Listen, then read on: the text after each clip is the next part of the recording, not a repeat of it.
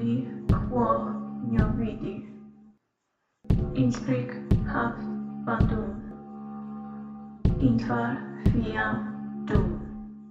Macht euch bereit für einen ziemlichen Ritt, denn heute erzähle ich von Hoch- und Niederburgund, der Grafschaft Burgund und Fraxinetum. Außerdem von einer Menge Verwandtschaften und gehe weit über die Zeit hinaus, die ich eigentlich normalerweise behandeln will. Dabei komme ich nicht drum herum, den einen oder anderen Liodolfinger zu erwähnen, aber daran müsst ihr euch in der dritten Staffel gewöhnen, denn jetzt, nachdem ich 18 Folgen zeitlich und räumlich um diese Familie herumgearbeitet habe, werde ich mich endlich richtig auf sie konzentrieren. Aber noch nicht in dieser Folge.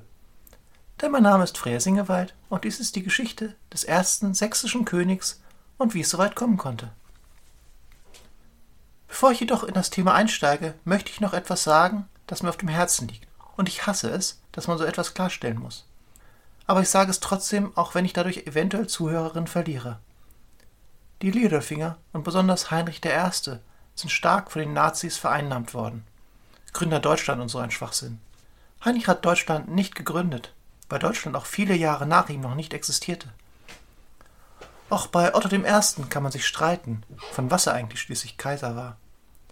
Der Kampf gegen Slawen war nicht ideologisch von irgendeinem rassischen Reinheitsgedanken verbrämt. Sie hätten bestenfalls gelacht über den wilden Wust an Unsinn, den Rechtsradikale, Faschisten und Nazis von sich geben, wenn sie ihn überhaupt verstanden hätten. In den Diodolfingern eine heroische Vergangenheit zu sehen, mit der man Ausgrenzung, Fremdenfeindlichkeit und Schlimmeres begründet, ist einfach historischer Unsinn. Und dies ist ein Podcast für Geschichtsinteressierte, die hoffentlich über ein Mindestmaß an kritischem Denken verfügen und nicht für engstirnige Kleingeister mit braunem Gedankengut. So, nachdem ich das losgeworden bin, beginnen wir erst einmal mit einer supergroben Geschichte des frühen Burgunds. Ein erstes Reich dieses Namens wurde von dem germanischen Stamm der Burgunder um Worms und Speyer herum gegründet und 436 von den Hunden auf die unfreundlichste Weise aufgelöst. Dies sind die Burgunder, wie man sie aus dem Nibelungenlied kennt, mit ihrem heroischen letzten Gefecht, welches wirklich sehr heroisch, das heißt eher verblendet und vollkommen sinnlos und wirklich sehr letzt war. Die Burgunder lebten anschließend von 443 bis 532 in der Westschweiz und Savoyen und breiteten sich mit dem Untergang des Römischen Reiches aus. Ihre Herrschaft war eine Weile relativ stabil, dank Bündnissen mit den Goten. Das endete, als sich der Burgunderkönig Sigismund mit seinem Schwiegervater Theoderich dem Großen dem König der Goten überwarf und damit dessen Unterstützung gegen die sich ausbreitenden Franken verlor, was flugs dazu führte, dass Erobert und Burgund zu einem der Kernkönigreiche des fränkischen Großreichs wurde, neben Neustrien und Austrien. Mit der Teilung im Vertrag von Verdun 843 fiel Burgund, wie so viele der ideologischen Sahnestücke, an das Mittelreich unter Lothar I., wobei der Nordwesten rechts der Saône an Karl den Kahlen fiel und zu Hochburgund wurde. Warum ideologische Sahnestücke, fragt ihr vielleicht? Das Mittelreich bekam Lothar zusammen mit der Kaiserkrone. Das enthielt einige der für die Franken wichtigsten Orte, wie zum Beispiel Aachen, aber auch Italien und damit Zugang zum Papst. In einer Gemengelage, in der drei Brüder ständig in Konflikt waren, hatte ein Reich in der Mitte dieses Konflikts jedoch die denkbar ungünstigste Lage. Zudem machte Lothar I. 855 mit seinem Tod etwas, das er laut einer Abmachung hätte nicht mehr machen sollen. Er teilte sein Reich auch noch einmal unter seinen Söhnen auf, die sogenannte Teilung von Prüm. Lothars Sohn Karl von Provence erhielt die Provence und den lotharingischen Teil Burgunds, was wir ab jetzt wohl Niederburgund nennen können. Hochburgund hingegen fiel 863 mit dem Tod Karls an seinen Bruder Ludwig II. Von nun an wurde Burgund wie der Rest des Mittelreichs etwas umstritten. Karl der Kahle versuchte sich ganz Burgund 869 unter den Nagel zu reißen, musste aber einen Teil an König Ludwig II. vom Ostreich abtreten. Und damit beginnt dann bald etwas Besonderes aus Sicht der karolingischen Teilreiche.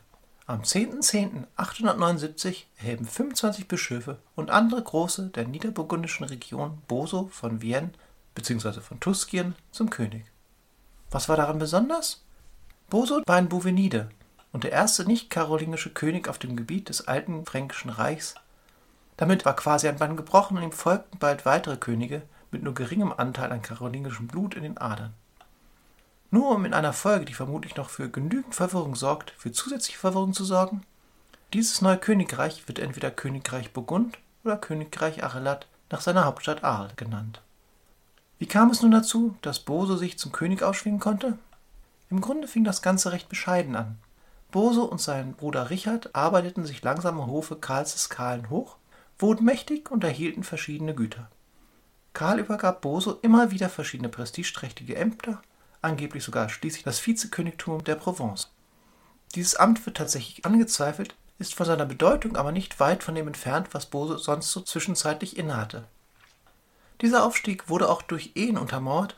Zuerst gab Boso 869 seine Schwester Richildes an Karl als Konkubine oder Nebenfrau, wobei Karl sie später sogar heiratete. In die andere Richtung erhielt Bose von Karl die Erlaubnis, Karls Großnichte Ermengard zu heiraten und war damit plötzlich auch mit Ludwig II. vom Ostreich verwandt. Dann half der Papst Johannes VIII. Bose noch mehr Ansehen zu erlangen. Johannes war ins Westreich geflohen, da ihm einerseits die Sarazenen zusetzten, andererseits aber auch die erstarkenden Markgrafen Italiens. Daraufhin schickte Ludwig der Stammler, König des Westreiches, Boso mit Johannes und einem Heer nach Italien, um die Sache zu klären. Das Heer war zwar nicht stark genug, aber Johannes adoptierte Boso, was ein hübscher Gewinn an Ansehen für die Buveniden war. Um Verstärkung zu holen, kehrte Boso daraufhin zurück ins Westreich, aber dann verabschiedete sich Ludwig der Stammler von der Oberfläche der Erde und Boso kehrte nicht wieder nach Italien zurück. Damit hätten wir also einen Grafen und Herzog, der auch noch hohes Ansehen genoss und mit der Adoption durch den Papst auch noch einen auserwählten Status bei den Bischöfen erhielt. Entscheidend könnte aber auch gewesen sein, dass Boso mit Ermengard verheiratet war, zumindest wenn man dem Text der Annales Bertiniani glauben darf. Ermengard war die Tochter eines Kaisers und in ihrer Jugend mit dem Kaiser Basil von Byzanz verlobt gewesen. Sie schien gewisse Ansprüche an ihr Leben zu haben. Ich zitiere mal die Annales. Sie als Tochter eines römischen Kaisers und ehemalige Verlobte eines griechischen Kaisers würde nicht zu leben wollen, wenn sie ihren Ehemann nicht zum König machen könnte. Und so besteht zumindest die Möglichkeit, dass wir es hier mit einem Power-Couple zu tun haben, dem Ermengard ihren Gatten mindestens in seinen Ambitionen unterstützt hat, wenn sie ihn nicht sogar dazu drängte, ein Königreich zu gründen. Und wie ich beschrieben hatte, kam es dann ja auch so. Bose herrschte von 879 bis 887, was aber keine angenehme Zeit für ihn gewesen sein kann, da er die ganze Zeit mit den Söhnen Ludwigs des Stammlers, dem Herzog der Aquitanien namens Abtubro und sogar mit Papst Johannes VIII. unerfolgreiche Kriege führte. Sogar, oder vielleicht sollte man besser sagen, natürlich führte er auch Kriege mit seinem Bruder, Richard, zu dem ich gleich kommen werde. Boso verlor in diesen Kämpfen das Wallis, Aosta und Savoyen, das heißt den Nordosten seines Reiches. Außerdem verlor er 882 seine Hauptstadt, Vienne, seine Frau und Tochter, da Richard Vienne eroberte und beide gefangen nahm. Boso starb 887 als diskreditierter Usurpator, wobei ihm die burgundische Kirche auch darüber hinaus die Treue hielt. Damit war das Kapitel Niederburgund jedoch nicht vorbei. Nicht nur, weil Boso die Zeit der Reguli, das heißt der kleinen Könige, eingeleitet hatte, wie sie sich in Italien bald aneinander reihten, wie ich in der letzten Folge beschrieben habe. Vielmehr nahm Ermengard, nachdem Richard sie freigelassen hatte, das Zepter in die Hand, womit sie bewies, dass sie auf jeden Fall schon ganze Zeit nicht nur Zuschauerin gewesen war. Zum einen verschaffte sie sich Rückhalt dadurch, dass sie ihre Tochter Angelberga mit Herzog Wilhelm I. von Aquitanien verheiratete. Angelberger scheint viel von ihrer Mutter gelernt zu haben, denn sie machte ebenfalls ein gutes Stück eigene Politik und gründete 909 das Kloster Cluny. Wenn wir einen kurzen Blick in die Zukunft werfen, wurde Cluny bedeutsam, weil aus diesem Kloster erst eine wichtige Reformbewegung hervorging und ca. 1200 Klöster von ihm abhängig waren. Für Niederburgund direkt war jedoch von größerer Bedeutung, dass Ermengard dafür sorgte, dass ihr Sohn Ludwig von Karl dem Dicken adoptiert wurde – womit er an Legitimation gewann und am königlichen Glanz teilhatte, weswegen er dann auch das Reich seines Vaters als Lehen erhalten konnte und König mit dem Einverständnis der Karolinger war. Es war zwar ein kleineres Königreich als das seines Vaters, da weite Teile jetzt unter anderer Herrschaft standen, wie wir gleich sehen werden, aber sein Königreich Provence hatte die Unterstützung seines Onkels, von Herzog Wilhelm, der Bischöfe sowie der Großen des Landes, die unter verstärkten Angriffen durch die Sarazenen litten, worauf ich auch gleich noch kommen werde. Ludwig war also erheblich sicherer in seiner Position als noch sein Vater. Und vielleicht war es dieser Umstand, der ihn dazu verleitete, der Einladung aus dem Reich der Langobarden zu folgen, dort auch die Königswürde abzuholen. Oder es war umgekehrt der Grund dafür, dass die Langobarden überhaupt auf die Idee kamen, ihn anzuladen. Es lief zuerst auch ganz gut und er wurde 900 König der Langobarden und 901 sogar Kaiser. Dazu kam, dass er Anna heiratete, die Tochter des byzantinischen Kaisers Leo VI., Sie zeugten sogar einen Sohn, den sie Karl Konstantin nannten, ein Name, der danach schrie, ebenfalls Kaiser zu werden. Allerdings wurde er schließlich von dem ehemaligen und zukünftigen König der Langobarden, Berengar I., vertrieben. Sowas ließ man sich vermutlich als Kaiser nicht so einfach gefallen, weswegen er zurückkehrte, erneut verlor und geblendet wurde. Blenden war zu dieser Zeit in Italien und Byzanz ausgesprochen populär, da man den Gegner zwar massiv schwächte, die aber nicht tötete und dadurch ein Machtvakuum schuf, was möglicherweise einen stärkeren Nachfolger eingeladen hätte, dieses Vakuum zu füllen. Auf jeden Fall ist dies der Grund, warum Ludwig in der Geschichtsschreibung der Blinde genannt wird. Offiziell regierte er noch 20 Jahre bis zu seinem Tod, aber inoffiziell hatte seit 905 Hugo von der Provence die Macht. Ludwigs Sohn, der mit dem kaiserlichen Namen Karl Konstantin, wurde immerhin noch Graf von Vienne, was für einen Sohn eines Königs, der einen Nachfolger aus einem anderen Geschlecht hatte, ziemlich gut war, da solche Menschen meist nicht lange überleben. Damit ist die Geschichte der Bouveniden auf dem burgundischen Thron eigentlich vorbei, aber ich muss dringend noch auf Boses jüngeren Bruder eingehen. Ich hatte ja schon erwähnt, dass Bose und Richard zusammen unter Karl dem Kahlen Karriere machten. Richard beeindruckte vor allem dadurch, dass er die Normannen, die 888 Burgund geplündert hatten, bei Saint-Florentin besiegte. Normannen besiegen ist immer gut in der Zeit und verschafft ein ziemliches Ansehen. Dazu heiratete er die Schwester von Rudolf I., einem Welfen, der gleich auch noch wichtig werden wird. Nachdem sein Bruder die Krone erlangt hatte, unterstützte Richard die Gegenseite, frei nach der Prämisse, dass in dieser Zeit männliche Verwandte potenziell die größten Rivalen waren. An einer Stelle habe ich sogar gelesen, dass er tatsächlich der größte Gegner seines Bruders gewesen wäre. Zum Dank und weil er darum bat, machte man ihn zum Herzog des Herzogtums Burgund, was sich nordwestlich an die anderen Burgunds anschmiegte und weiterhin zum Westreich gehörte. Damit wurde aus Richard, dem Gerichtsherrn, Richard von Otton, nach seiner Hauptstadt.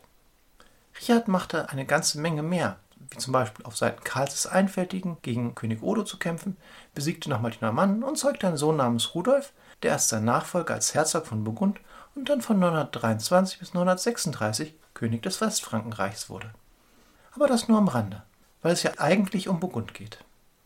Deswegen machen wir mit dem dritten Burgund weiter, nämlich Hochburgund, dem, was sich unter anderem aus den Teilen bildete, die Boso während seiner Herrschaft verloren hatte. Wie schon mehrfach in diesem Podcast erwähnt wurde, setzte Arnulf von Karantanien Karl den Dicken 888 ab, womit die Reichsteile, die Karl ein letztes Mal vereint hatte, wieder an die schnellsten, gierigsten und bestpositioniertesten fielen, da Arnulf nur Anspruch auf das Ostreich und Italien erhob. Einer der Schnellen war Rudolf I., ein Neffe von König Odo vom Westreich und Großcousin von Arnulf aus dem Haus der älteren Welfen, entfernte Verwandte des heutigen Königshauses von England und eines Mannes, der gegen ein Expo-Pavillon pinkelte. Sie waren schon länger eng mit den Karolingern verbandelt, da Graf Welf seine Tochter mit Ludwig dem Heiligen verehelicht hatte. Auch mit Ludwig dem Deutschen wurden eheliche Bande geschlossen, so ging es dann auch weiter. Rudolf fand den Zeitpunkt für gekommen, auch mal König zu werden und erhob sich in Saint-Maurice zum König von Hochburgund, nachdem er dieses Gebiet bereits als Graf verwaltet hatte. Rückhalt erhielt er von jenem eben erwähnten Richard dem Gerichtsherrn, der mit Rudolfs Schwester Adelaide verheiratet war Seinerseits heiratet der Villa von Burgund die Tochter von Boso von Vienne. Mit Richard zusammen kämpft er nun gegen seinen Schwibschwager und Schwiegervater Boso, was ihm, da er auf der imperialen Seite kämpfte, noch ein wenig mehr Legitimation verschaffte. Rudolf war gewiss nicht ambitionslos, sonst ruft man sich ja auch selbst nicht zum König aus. Er hätte sich auch gerne Elsass und Lotharingien geschnappt, aber Arnulf kam ihm zuvor, wobei Arnulf wiederum Hochburgund gerne für einen seiner Söhne gehabt hätte, die mit denen ihn überantworteten Gebieten weniger erfolgreich waren. Bevor sich Rudolf 912 ins Grab verabschiedete, zeugte er noch vier Kinder, von denen sein ältester Sohn in diesem Zusammenhang natürlich am wichtigsten ist, da er als Rudolf II. die Krone übernahm. Rudolf des ersten Frau Villa heiratete ein zweites Mal, dieses Mal Hugo von Aal, den wir auch noch genau betrachten werden. Nur so viel, dass man sich in den Ehen offensichtlich auf Burgund konzentrierte und auf Nachbarn. Rudolf II. nahm die Politik seines Vaters auf und begann sich an anderer Stelle nach zusätzlichem Land umzusehen. Er fand es im Stammesgebiet der Schwaben. Wir befinden uns jetzt in der Zeit König Konrad I. des Ostfrankenreichs, der Schwierigkeiten hatte, eine Zentralgewalt zu etablieren. Da war Schwaben gerade ein wenig in Aufruf, da sich die Grafen Erchanger und Burchard um die Vorherrschaft prügelten. Dies führte auch zum Konflikt mit Konrad, wonach letztlich beide Familien ihrer Häupter beraubt waren, bis Burchards Sohn, Burchard II., sich zum Herzog erhob und Schwaben nicht mehr eine Verwaltungseinheit, sondern ein Herzogtum mit einer zentralen Gewalt war. Bis zu diesem Zeitpunkt war Schwaben jedoch ein leichtes Opfer der Ausdehnungsbemühungen Rudolfs gewesen. Dies endete schließlich mit der Schlacht bei Winterthur 919, wo Burchard Rudolf besiegte. In der Folge erkannte Burchard den nächsten König des Ostreiches, einen gewissen Heinrich, an, womit er sich Ruhe in Schwaben, Ruhe mit seinen Nachbarn im Ostreich sowie die Unterstützung des Königs und damit auch die Möglichkeit schuf, sich in Richtung Burgund abzusichern. Denn mit seiner Unterwerfung unter Heinrich erhielt er die Kontrolle über das Königsgut in Schwaben, was ich in einer späteren Folge noch einmal genau erklären werde. Nur so viel, Burchard war plötzlich effektiv um einiges reicher. Trotzdem bedurfte es noch ein wenig Diplomatie, bis es endlich friedlich und familiär zwischen den beiden Gebieten wurde, und diese Diplomatie sah vor, dass Burchard Rudolf doch noch ein wenig Land übertrug und ihm seine Tochter Bertha zur Frau gab. Bertha von Alamannien sollte sich für Rudolfs Familie als echter Glücksgriff herausstellen. Und da man jetzt Familie war, konnte man auch mal gemeinsam auf Ausflüge gehen. So besuchten Burchard und Rudolf Italien, während ihre Länder noch von magyarischen Touristen ausgeplündert wurden. Es ist nämlich so, dass die italienischen Großen Rudolf 922 riefen, um gegen den derzeitigen und schon vorher mal gewesenen König Berengar vorzugehen. Rudolf besiegte Berengar, wurde kurz König von Italien, machte sich dann aber wieder aus dem Staub, als der Adel nun gegen ihn vorging und Burchard, der ihm zu Hilfe geeilt war, in der Nähe von Novara bei einem Überfall durch Bischof Lambert von Mailand getötet worden war. Statt seiner setzte nun Hugo von Aal die eiserne Krone der Lombarden auf sein Haupt. Rudolf ging jedoch nicht mit leeren Händen, denn er nahm mal kurzerhand die ihm als Herrschaftssymbol von Italien übergebene heilige Lanze mit, also jene Lanze, mit der der römische Hauptmann Longinus Jesus am Kreuz in die Seite stieß, um zu sehen, ob er bereits gestorben sei. Zumindest nach Meinung der damaligen Christen in West- und Mitteleuropa. Auch sie wird noch einmal in diesem Podcast vorkommen. Damit kommen wir jetzt erstmal zu Hugo, der ein Gefolgsmann König Ludwigs des ab dem Jahr 905 Blinden war, für ihn über Niederburgund herrschte bis zum Jahr 924, als Ludwig schließlich starb und Hugo für sich selbst herrschte. Auch Hugo war ambitioniert, wenn auch nicht von ganz so hoher ehelicher Abstammung wie Rudolf. Aber immerhin war seine Mutter die uneheliche Tochter König Lothars II. von Lotharingien. Was bedeutet, dass er das königliche Blut des Mittelreichs in sich trug, aber halt nur unehelich. Trotzdem gab ihm das einen anderen Anspruch in den Augen einiger Einheimischer als irgendwelchen Herrschern, die zugezogen waren. Wie bereits gesagt, heiratete Rudolfs II. Mutter, sobald sie verwitwete, womit er sich vermutlich einen gewissen Anspruch auf Hochburgund ausrechnete. Da ist es dann auch nochmal so schön, dass er seinen vermutlich inzwischen Stiefsohn in Italien angriff und ihn vertrieb, um selbst dort König und Kaiser zu werden.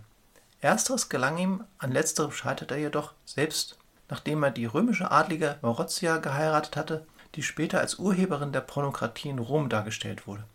Das ist mit größter Wahrscheinlichkeit Unsinn, aber machtbewusst war sie und hätte nichts dagegen gehabt, Kaiserin zu werden. Ich will gar nicht zu so sehr auf die ganzen lustigen Ereignisse in Italien eingehen, nur so viel, dass sich Lugo wohl aufs Brutalste verhielt und historisch nicht so gut wegkommt. Dafür hält er es aber erstaunlich lange in der Lombardei aus, bis 945, anders als die ganzen Könige und Kaiser vor ihm. Dies konnte er jedoch nur schaffen, indem er sich Hilfe im Kampf holte, die viele spätere Christen nicht so toll gefunden haben. Er verbündete sich mit den Sarazenen womit wir zu der letzten Herrschaft kommen, die in dieser Folge eine Rolle spielt. Wie ich bereits in der vorherigen Folge erwähnt habe, gab es im Süden Italiens eine muslimische Festung, von der aus immer wieder Raubzüge gegen das christliche Umfeld ausgeführt wurden. Sarazenen, mit denen sich Hugo von Aal bzw. Hugo von der Provence verbündete, kamen direkt aus der Provence. Und zwar so. Im Jahr 887 eroberten 20 Sarazenen, das heißt Muslime, die wohl überwiegend aus Spanien kamen, die Gegend um Fraxineto. Fraxinetum liegt etwa auf halbem Weg zwischen Marseille und Nizza. Die Festung, die sie anlegten, war auf der einen Seite vom Meer geschützt und das Meer diente auch als Nachschubweg. Und auf der anderen Seite wurde es durch einen dichten Wald, durch den nach Aussage mehrerer Chronisten nur ein kleiner Pfad führte. Die frühere Forschung ging davon aus, dass es sich bei diesen Sarazenen vornehmlich um Piraten und Räuber handelte. Wenn man den christlichen Chronisten glaubt, ist es leicht, dies zu glauben, da sie im Prinzip genauso beschrieben werden wie Wikinger oder Magyaren nämlich als gesichtslose Plage Gottes, die die Christen für ihre Sünden bestrafen. Und ja, die Sarazenen dieser Gegend überfielen Klöster und besetzten Alpenpässe.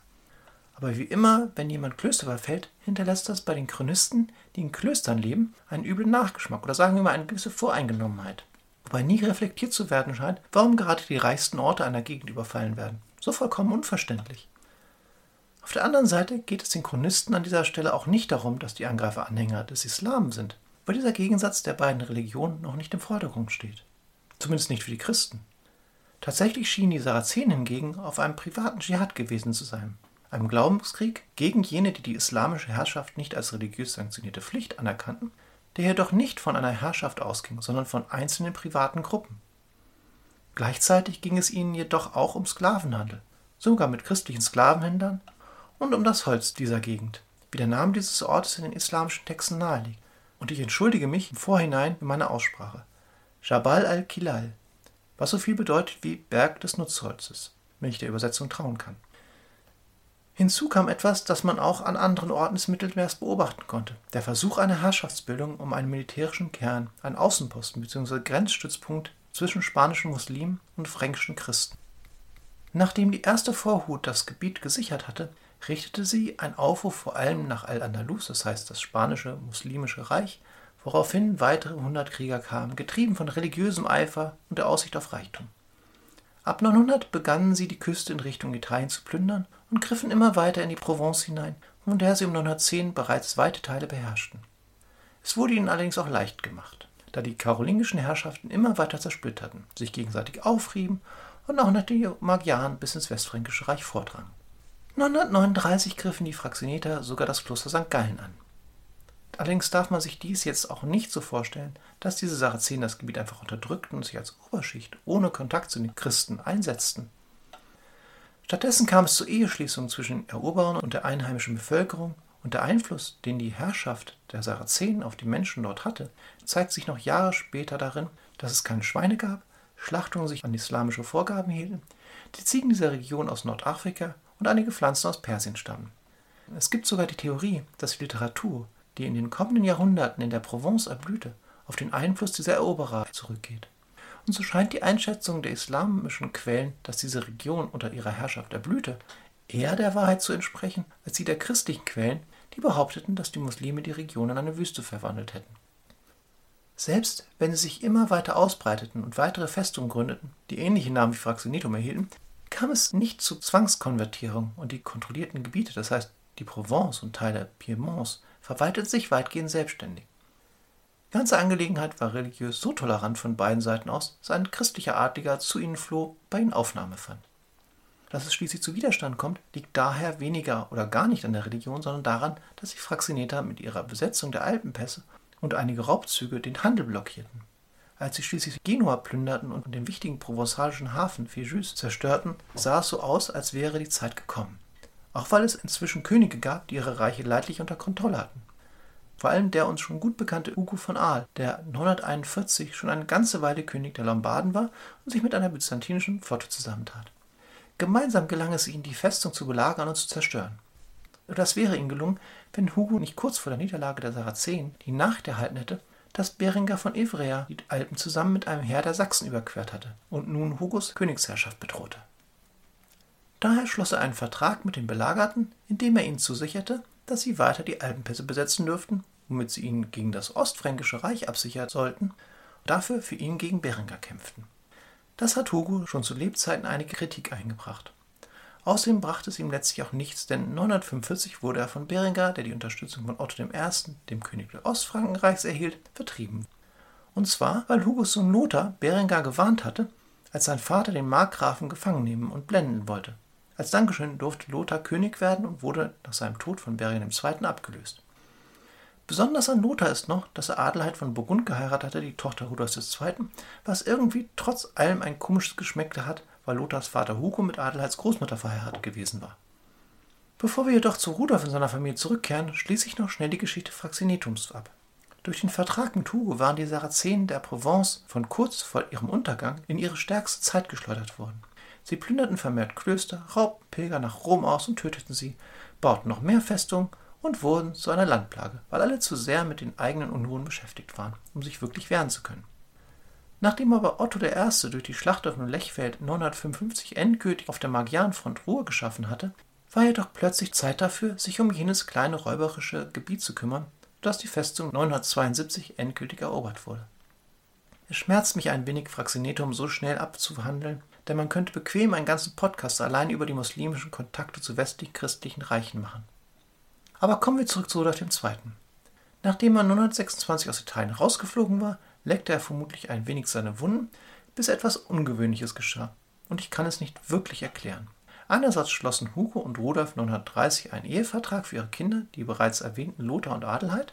Andererseits überließ Hugo Rudolf Niederburgund dafür, dass Rudolf sich nicht mehr in Italien einmischen würde. Damit hatte Rudolf Nummer 2 jetzt zwei Königreiche, woraus er schwupps eins machte, nämlich das Königreich Burgund. Und das klappte vorerst auch ganz gut, bis Rudolf 937 starb und Hugo versuchte, Bertha von Schwaben zu heiraten, Rudolfs Witwe. Die Begründung dafür war, dass Lothar und Adelheid noch immer nicht verheiratet waren, damit der Ehevertrag nicht erfüllt worden war. Persönlich habe ich das Gefühl, dass Hugo einfach dringend immer die Frauen von Burgunderkönigen heiraten wollte. Denn er war ja erst mit Rudolfs Mutter verheiratet gewesen. Die Frauen der Welfen waren sicher gute Partien, aber Hugo ist doch ein wenig creepy und ich weiß nicht, ob er so viel Charme hatte oder es doch eher in Richtung erzwungene Hochzeit ging. Allerdings verhinderte der zu diesem Zeitpunkt frische König Otto I. diese Ehe, vermutlich auch, weil ein Reich aus den beiden Burgunds und Italien eine stärkere Machtkonzentration hätte werden können, als es Otto lieb war. Außerdem versuchte Hugo noch schnell den minderjährigen Konrad III., Rudolfs Erstgeborenen, vom Thron zu schubsen, wurde jedoch abgewehrt und Konrad ging unter dem Schutz von Otto nach Sachsen. Und damit sind wir fast am Ende. Konrad bestieg schließlich den burgundischen Thron endgültig. Sein Schwager Lothar starb 950, möglicherweise durch das Gift Berengars, was sich aber nie beweisen ließ. Damit wurde Adelheid nach drei Jahren Ehe frei und heiratete ein Jahr später Otto I. Burgund fiel schließlich an das Kaiserreich, welches schließlich im Ostreich hängen blieb, aber aus Konrads Nachfahren sollten noch viele Ehefrauen und Mütter von Königen kommen.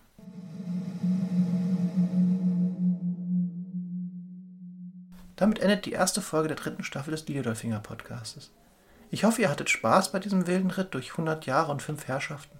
Ich bin so weit noch nie in das 10. Jahrhundert vorgedrungen und wenn ich mich nicht vertue, werde ich auch nur noch in der letzten Folge ähnlich weit kommen. Vermutlich hätte ich zwei Folgen daraus machen sollen, aber ich will dringend endlich nach fast drei Jahren zu den Liederfingern kommen, nachdem ich nun wirklich jede einzelne Grenze abgegrast habe und wir immer näher an das Jahr 919 kommen. Dafür werden wir allerdings in der nächsten Folge nochmal ein paar Jährchen zurückgehen wenn es um die Anfänge der Liedolfinger bis zum Jahr 912 geht. Da ich danach gefragt wurde, habe ich die vollständige Einleitungsmusik in den Podcast-Feed gestellt. Ich freue mich auf eure Kritik, Kommentare, Fragen und Anregungen, die mir unter felslöser.gmail.com oder auf der Seite des Podcasts https liadolfinger.org und auf Apple Podcasts hinterlassen könnt. Eure Liadolfingerin.